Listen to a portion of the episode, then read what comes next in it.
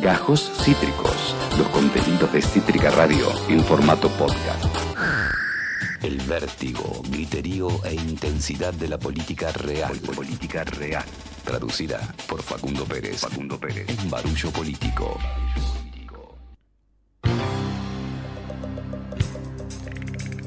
Salsa picante de objetividad en las eh, papas eh, fritas del periodismo servidas en el bar del pluralismo eh, y la verdad. Facundo Pérez, bienvenido, ¿cómo te va?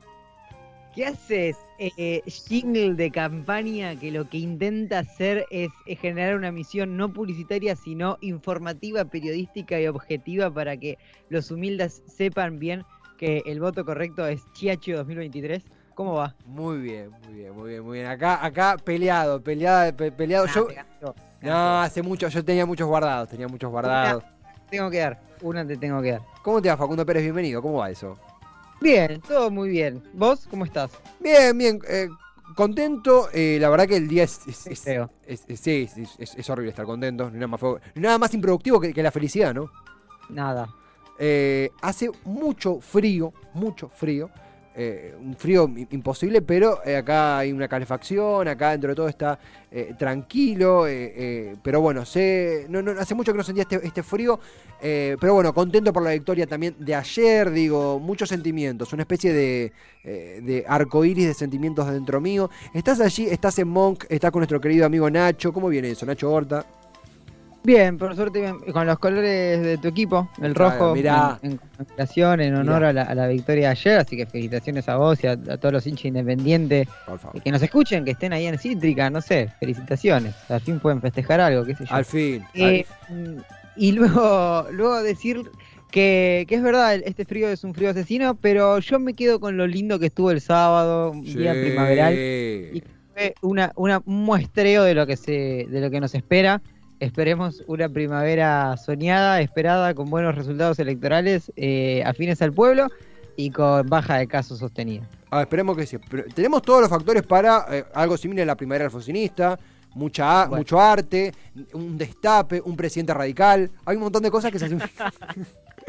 Eh, eh, Facundo Pérez, eh, hay obviamente un montón de. Estamos en campaña, bueno, eh, eh, es la segunda, estamos ya la tercera semana, ¿no? Segunda, segunda semana de, eh, de campaña. Hoy arrancan a circular, ya arrancaron los spots televisivos. Eh, hablamos un poquito de lo lindo que para los nerds de las elecciones, como somos nosotros, ir a una plaza, cualquier plaza, un sábado a la mañana en elecciones, y es llevarse un montón de volantes desde, desde Juntos o Frente de Todos, que son las principales fuerzas, hasta de, bueno, eh, fuerzas más pequeñas que la están luchando. Justo recién mandé un mensaje muy lindo, una- hay una publicación, la gente de la lista verde y social, que es una lista que por ahí la pelea más de abajo, pero es un gran día para nerdearla, ¿no? Sí, totalmente. Y, y- y con esto ya me meto de lleno en, el tema que hoy aquí nos compete.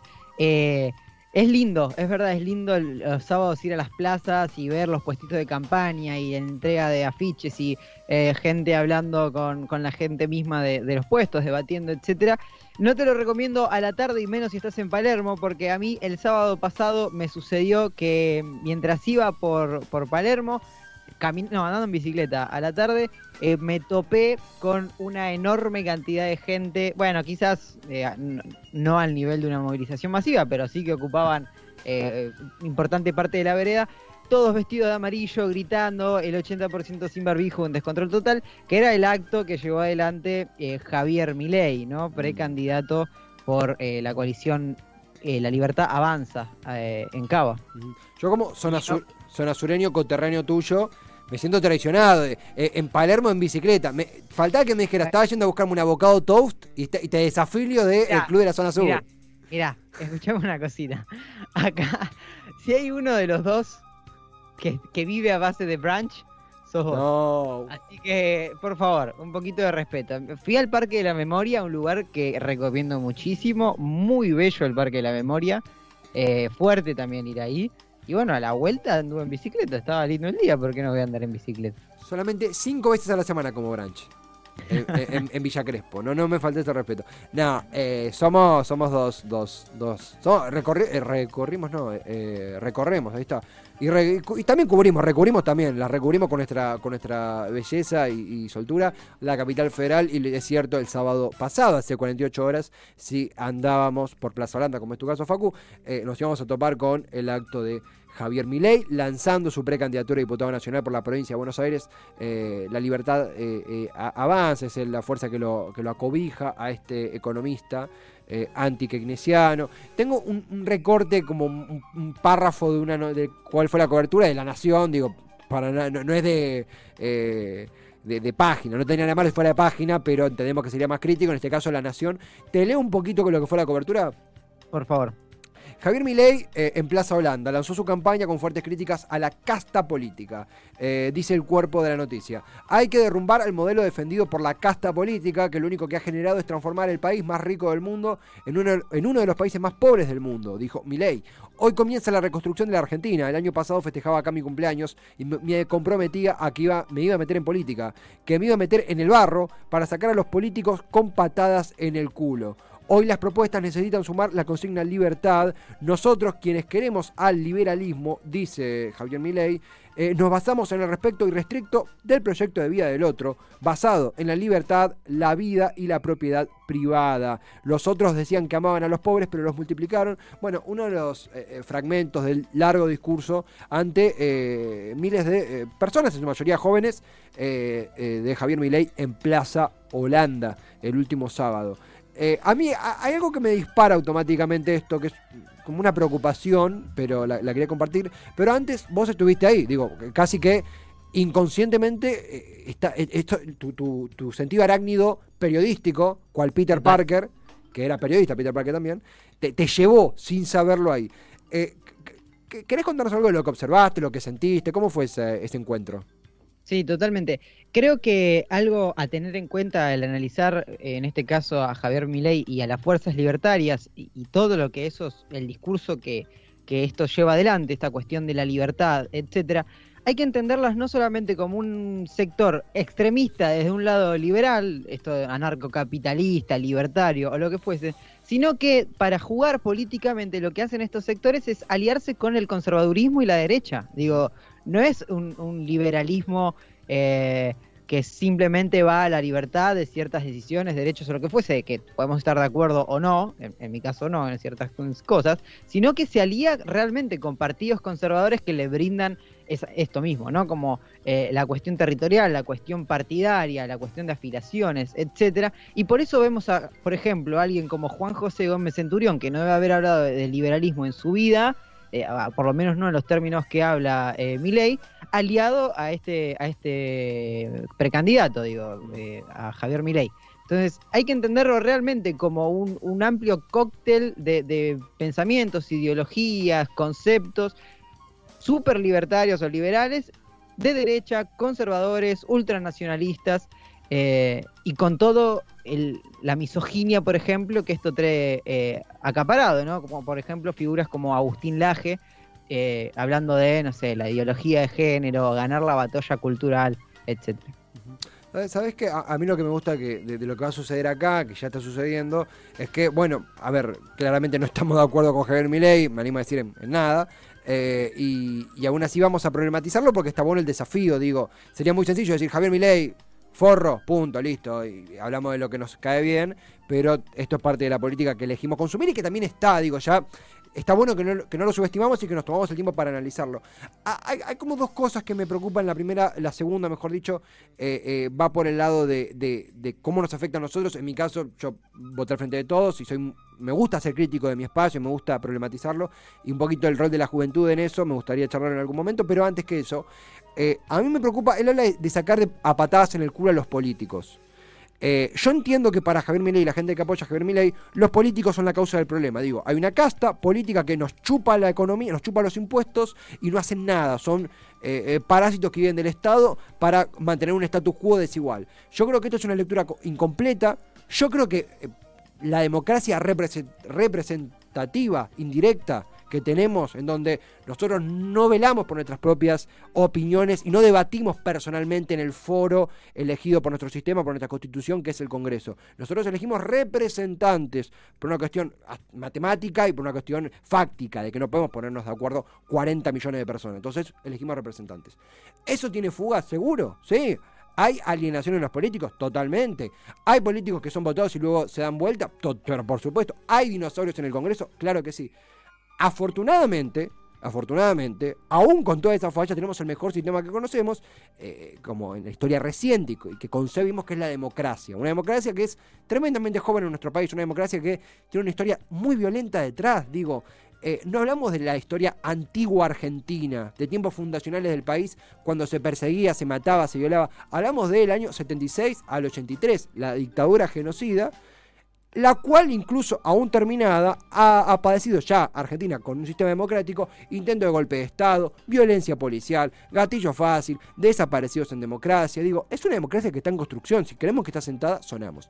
¿A qué voy con todo esto? Él habla de sacar a patadas a políticos en el culo, y es grave porque Argentina tiene, el sistema que tenemos, constitucionalmente hablamos, contempla él, ante diferentes motivos, le hace desafueros, le hace lo que fuere, cualquier ilícito cometido, hay eh, tácticas, hay formatos de remoción de diputados, senadores, gobernadores o presidentes. A mí me parece que obviar eso, si fuera ingenuo, diría es una ignorancia, no entiende que cuando entra al Congreso Javier Milei no va a poder agarrar a un diputado que no le guste y darle una patada en el culo porque no le cae bien porque dice que es un comunista, porque cuando pasaba eso eran las horas más trágicas de nuestro país. O eso yo si fuera ingenuo diría, bueno, para ahí no lo entiende, no leyó esa parte, faltó a esa clase. O, o decir, no, esta gente realmente propone dar patadas en el culo a nuestros representantes que votamos, que fueron electos por voto popular, porque no simpatizan, porque para todo lo que no se asimila su ideología es comunismo, es marxismo, un montón de eso sí, son pelotudes grandes como una casa, como decir que este gobierno es comunista. No, me parece que es no entender la realidad, no haber leído o tomarnos por idiota a los que no adherimos a sus, a sus ideologías. Me preocupa eso. Siento que eh, está obviando una parte importante del sistema que él va a representar y me preocupa que más me, me genera curiosidad ¿Qué va a hacer una vez electo Javier Milei? Yo creo que va a llegar al Congreso. Sí, creo que, le pueden dar los números para llegar al Congreso, creo. Eh, eh, ¿Cómo va a afectar al debate una persona que quizá no tenga mucha representación en el Congreso y que va a tener que pactar y deambular en un área de permanente eh, acuerdo, desacuerdo, granjeo? no entiendo por qué obvia esa parte y si tuviera que pensar mal diría que está obviando que hay representantes electos popularmente que le pueden caer mal, pero que no tienen por qué recibir patadas en el culo. Me, me da por las pelotas eso como alguien que va y que vota.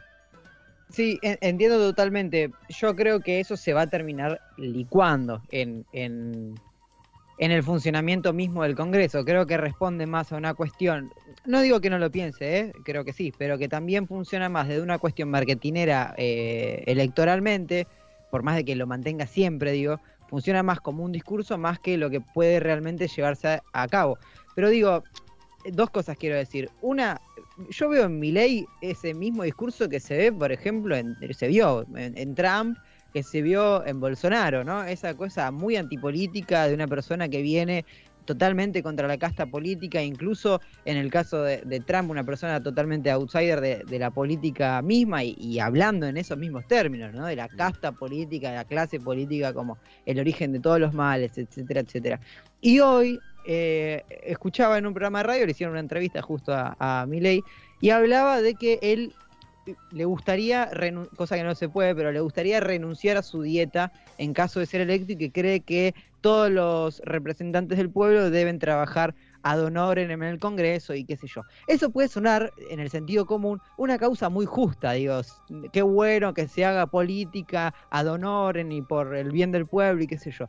Pero termina siendo, en un contexto de, de organización socioeconómica capitalista, un factor de exclusión de ciertas personas, porque digo, si vos laburás de legislador, si vos laburás de diputado en este caso, por ejemplo, tenés que dedicar tu vida, tu trabajo y lo que quieras eso, porque digo, es una profesión, se, profesionaliza hoy el, ser diputado, ¿no? No es que uno tiene un trabajo y es diputado, no, se es diputado y se labura 24/7 para eso. Entonces, si vos no vivís de, lo que cobrás por ser diputado, es que hay o, tenés los medios económicos para solventarte el tiempo, esos cuatro años que, dura tu, manda, tu mandato, tu banca, lo que fuese, o tenés a alguien que te, te financia a vos como diputado. Y si tenés a alguien que financia a vos como diputado, empezás a, defender otros intereses, no intereses eh, ideológicos o de, lo que vos crees que sería el bien común o lo que fuese, sino que, por ejemplo, hay empresas que te bancan por ser diputado y vas a defender los intereses de esa empresa. Entonces, ojo con esa, ese discurso de decir los diputados, los senadores no tienen que cobrar un sueldo, lo que fuese,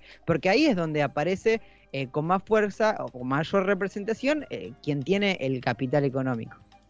Estamos eh, con Facundo Pérez conversando acá en Barullo Político. Le mandamos un saludo muy grande a la gente del programa. Eh, hemos tenido la chance de charlar con ellos. Es quien nos brinda las imágenes que veíamos de la cobertura allá en Plaza Holanda. Un acto muy, muy concurrido de Javier Milei lanzando su precandidatura a diputado nacional. Eh, dar patadas en el culo a la casta política fue una de, de sus principales promesas de campaña. me parece que, de nuevo, hay una problematización que podemos y debemos hacernos sobre la representación, que está muy piola. Eh, me parece que, como ya lo mencionábamos acá, eh, bien lo mencionabas vos, hay un montón de factores que toman mi ley de esto y los adereza con la propia retórica. Bueno, acá vemos en batalla Victoria, creo que es Victoria Villarruel, espero no estar pifiando, eh, con una retórica extremista, con una retórica que tiene factores que representan a la época, a la peor época, en mi humilde opinión, y creo que vamos a estar todos de acuerdo, que ha atravesado la historia de nuestro país, que es la dictadura militar. Por ejemplo, decir zurdos de mierda van a pasar como el, como el orto. Digo, podemos hacer memes, podemos eh, eh, entender que lo dice como una especie de epíteto de campaña, un eh, llamado de motivacional zurdos de mierda van a pasar como el orto es una frase que antes que le dijera ley era asignada a algo que tranquilamente se podía repetir en la ESMA. ¿Estoy diciendo que mi ley abona la ESMA? No, no soy tan, tan, tan imbécil. Pero no hace falta legitimar a un militar para atraer la peor parte del discurso de esa época y reivindicarlo y contextualizarlo en otro sitio, en otro lugar, por ejemplo en Plaza Holanda en 2021 ante un montón de pibes jóvenes. A mí me gustaría tocar eso, porque hablar de los pibes jóvenes. Hay una platea muy juvenil que sigue a mi ley de una edad, eh, a mí la palabra que me sale decir es muy jodida, como son los 17, 18, 19 años, muy donde uno se está descubriendo, uno no sabe a veces qué hacer de su vida, uno eh, es una edad donde, donde por, por la costumbre, por la tradición que tenemos, salimos del secundario, que normalmente somos una bolsa de dudas, realmente los excelentes docentes que vamos a tener, pero somos una bolsa de dudas, se nos pone un certificado adelante, se nos dice elegir una carrera para toda la vida. Creo que hay un montón de cosas que, más allá de esta charla, está bueno problematizar y dialogar, pero, pero, pero, eh, a mí me parece que está bueno también tomarlo como una señal de alerta, no sé si alerta es la palabra que busco, eh, porque seguramente hay un montón de pibes y pibas que salen del colegio, eh, son sometidos a la precarización laboral, son sometidos a la falta de respuesta, son sometidos a veces a padres, madres o tutores que no saben contener ciertas dudas de nuestra generación, ciertas inseguridades de nuestra generación, y aparece muchas veces aceitado por el Internet estos foros, estos encuentros, estos nodos donde se han eh, ciertos puntos de cohesión, ciertos puntos de activismo que son direccionados al liberalismo, que son direccionados a, a, mi ley, hay una identificación muy fuerte. Sin saber cómo, porque creo que lo estamos descubriendo, me parece que es un llamado de alerta también para nosotros. Me parece que, lo voy a decir con mucho cuidado, me parece pero respetable y admirable lo que hacen los pibes y pibas que militan, que están poniendo eh, eh, el pecho a las balas con lo que ocurre con la pandemia, van a barrios carenciados a, enseñar, a, conectar, a activar. Digo, no es un, discurso antimilitante lo que voy a decir, ni a palos. Me parece que se abre una categoría que más allá de entender al, al pibe o piba como votante o como militante, hay un canal que en mi opinión, al peronismo, al frente de todos, le falta que contener esos pibes que sin respuesta son sometidos a un mundo tremendamente cruel, encima en pandemia, y a veces se encuentran un reflejo acá. Me parece que, que puede ser un desafío que me, que me interesa problematizar. No sé si, si, si se entiende a dónde voy.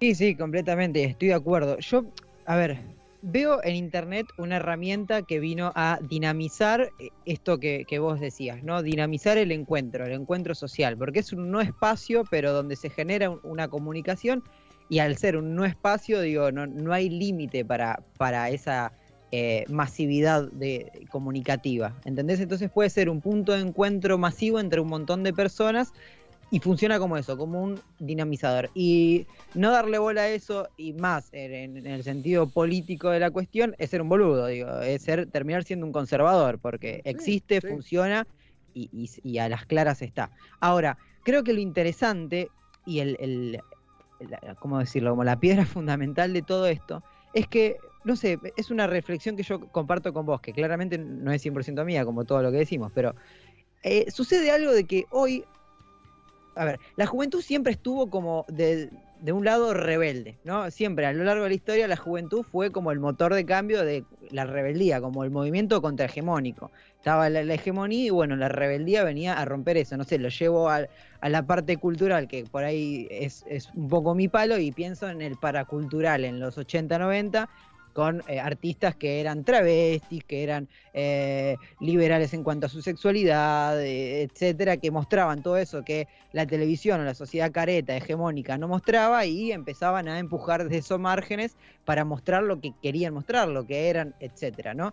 Lo que pasa es que esos movimientos progresistas de, hace 30, 40 años, que en su momento no eran hegemónicos, hoy ocupan, es cierto, ocupan un lugar hegemónico. Hoy la diversidad de género, el respeto a la diversidad de género, eh, el respeto a los derechos de la mujer, por suerte, empiezan a ocupar un lugar hegemónico, por lo menos en la agenda mediática y en la agenda cultural, en nuestro país y en, y en Occidente en general. Entonces de repente empieza a suceder y o a aparecer que la rebeldía eso, eso políticamente incorrecto, es de repente ser conservador, es ir contra ese progresismo que hoy se volvió hegemónico, digo, ir contra la diversidad sexual, ir contra los derechos de la mujer, ir contra eh, la lucha contra las desigualdades.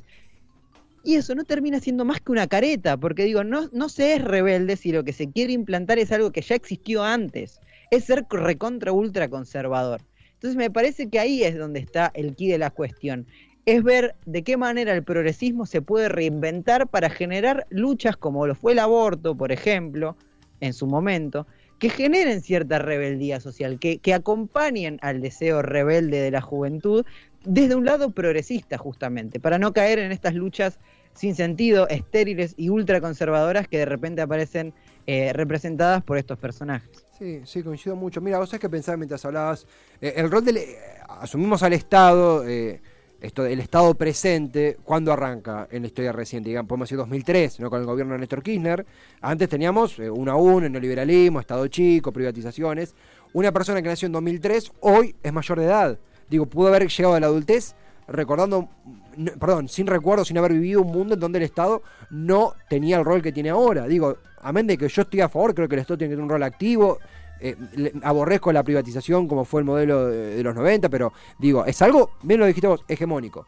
Eh, a ver, yo creo que me permito decir algunos comentarios que sé que no se van a malinterpretar porque dejo muy clara mi posición. Yo creo que la deconstrucción que hubo en el último tiempo, y me permito ser hasta egoísta, a mí me ayudó muchísimo, por ejemplo, en, en cuestiones de, de, conversaciones sexuales y tabúes sexuales para con los varones, que la generación de mi viejo tenía y que yo agradezco no tener y poder hablar de un montón de cosas que en otro momento se me hubiera complicado mucho hablar o que ni siquiera me hubiera problematizado. Me pone muy contento que eso exista. Por eso estoy tranquilo en decir lo siguiente.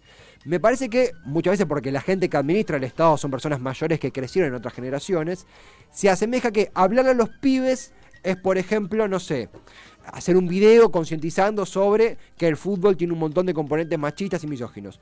¿Es necesario ese laburo? Total. ¿Ayuda? Por supuesto, no hay que dejar de hacerlo. ¿Nos interpela? Claro que sí. Hay un montón de pibes que no los interpela.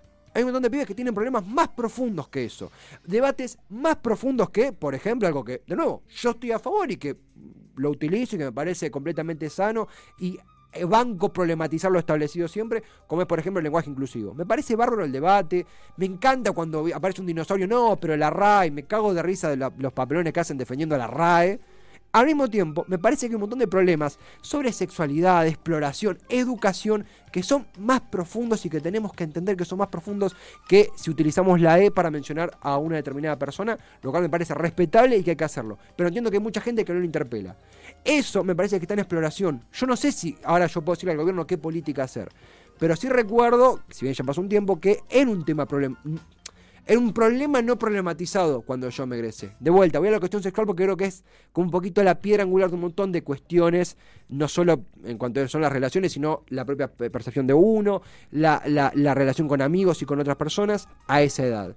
Eh, en esa donde hay tantas dudas, tantas dudas, tantas dudas, los focos de respuestas, los focos de, de, seguridad, eh, cotizan, cotizan en alto. E Internet permite encontrarte más rápido con esos focos de seguridad. Si en los 90 eran algo marginal, una persona, eh, no sé, antisistema, incluso hasta la palabra dice antisistema, el propio término lo dice, o Internet te permite hermanarte y comulgar de otra forma.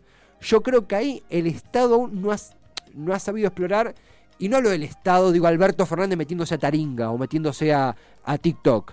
Hablo de algo más profundo que es nosotros quienes abonamos a un Estado presente, quienes nos gustan determinada economía, quienes aborrecemos el neoliberalismo. Por ahí es una materia que tenemos pendiente y que estamos descubriendo cómo interpelar. De nuevo, es muy ambiguo lo que estoy diciendo, no quiero zarasear, pero me sale decir eso porque me, resulta más, más, piola que decir, eh, mirá, hijo de puta, y fin.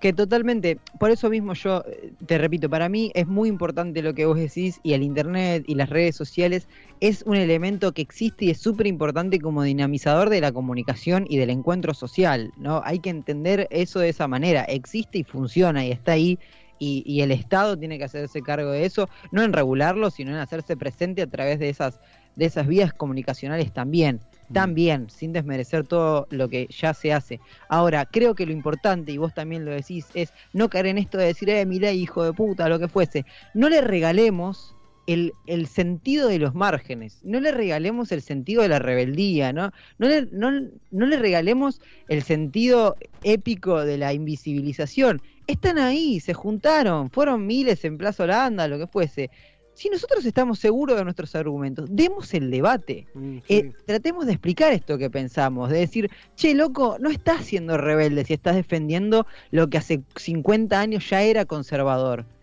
Tratar de, desenmascarar esa batalla cultural desde ese lado y tratar de encontrar nuevas luchas progresistas, nuevas luchas rebeldes, incluso nuevas luchas artísticas que, se hermana también con la política, que también es de, donde a mí me toca. Pero siento que si no estamos hablando cada uno desde su nicho, no sé, me estoy yendo recontra por las ramas, pero el teatro habla del teatro y la política habla de la política y, el feminismo habla del feminismo y, y está todo bien, pero tratemos de encontrar eso como transversales, como fue, por ejemplo, y, creo que es un ejemplo clarísimo, la lucha por la eh, legalización del, aborto, donde se conjugó un montón de cosas, una lucha política partidaria, una lucha política institucional, una lucha política social, feminista, artística, etcétera, etcétera. Hay que encontrar esos puntos, esos clivajes de hermandad desde la rebeldía, desde la juventud, desde eso, ligados al progresismo. No le regalemos eso a esta cuestión antisistema conservadora. Facu, eh, este es un barullo más, cortito que lo habitual, nos, nos pasamos un poco el tiempo pactado, pero lo, ameritaba totalmente, eh, eh, la charla se prestaba para eso, una charla que va a continuar, digo, es una de las tantas pinceladas que vamos a hacer en torno a todo el cuadro electoral, esto no está haciendo más que empezar, por suerte el viernes tenemos el barullo extra large, ya hay con notitas, ya hay con más cosas, pero celebro mucho tener esta charla y lo más lindo, es una charla que deja el motor andando para seguir recorriendo, analizarlo con esta óptica que humildemente aportamos, quien escucha eh, podrá sacar sus propias conclusiones, por supuesto, pero de eso se trata un poco, de movilizarnos también. Creo que nosotros, digo, creo que más allá de, trabajar para un público, también exorcizamos un poco temores, percepciones y más que tenemos nosotros mismos. Así que gracias por sumarte, obvio. No, de nada. Y déjame, ah, gracias a vos, y déjame agregar una cosa más. También eh, hay una visión bastante cortoplacista electoralmente, y esto es un mea culpa, de decir, bueno, los libertarios eh, de repente puede servir a que el PRO saque menos votos, hay ciertos votos de derecha que van a ir a filtrarse. Incluso se ha hablado en su momento, y, con pruebas y hasta con causas judiciales, de que la campaña de Desperte en el 2019 estaba financiada por sectores afines al peronismo, digo, a lo largo y ancho del país, en, algunos distritos incluso, por una cuestión estratégica electoral. Ojo con eso también, porque a largo plazo hay que ver dónde, en dónde hace mella toda esta cuestión eh, eh, de, convencimiento político de la juventud y a dónde va. Nada, para pensar. Banco, banco, banco, a ver, si bien la elección es algo que nos envalentona y no, nos, es una excusa para hablar aún más eh, envalentonados del tema, eh, no pensemos solo en, términos electorales, sí, coincido totalmente. Afortunadamente el debate es más profundo e intentamos llegar a esas, esas cavidades. Eh, agradecerle no solo a ti, sino ahí eh, en Monk, a Nacho Horta, nuestro gran, gran amigo. Ojalá pronto podamos tomarnos una birra los tres juntos, la necesito más que nunca. y a ustedes, a este tridente que estamos componiendo al aire. Gracias totales, Facu. Un fuerte abrazo y que tengas una gran semana. El viernes nos reencontramos. Así es, nos vemos el viernes. Saludos ahí a todos por Cítrica. Un abracito. Acabas de escuchar Gajos Cítricos. Encontrá los contenidos de Cítrica Radio en formato podcast en Spotify, YouTube o en nuestra página web.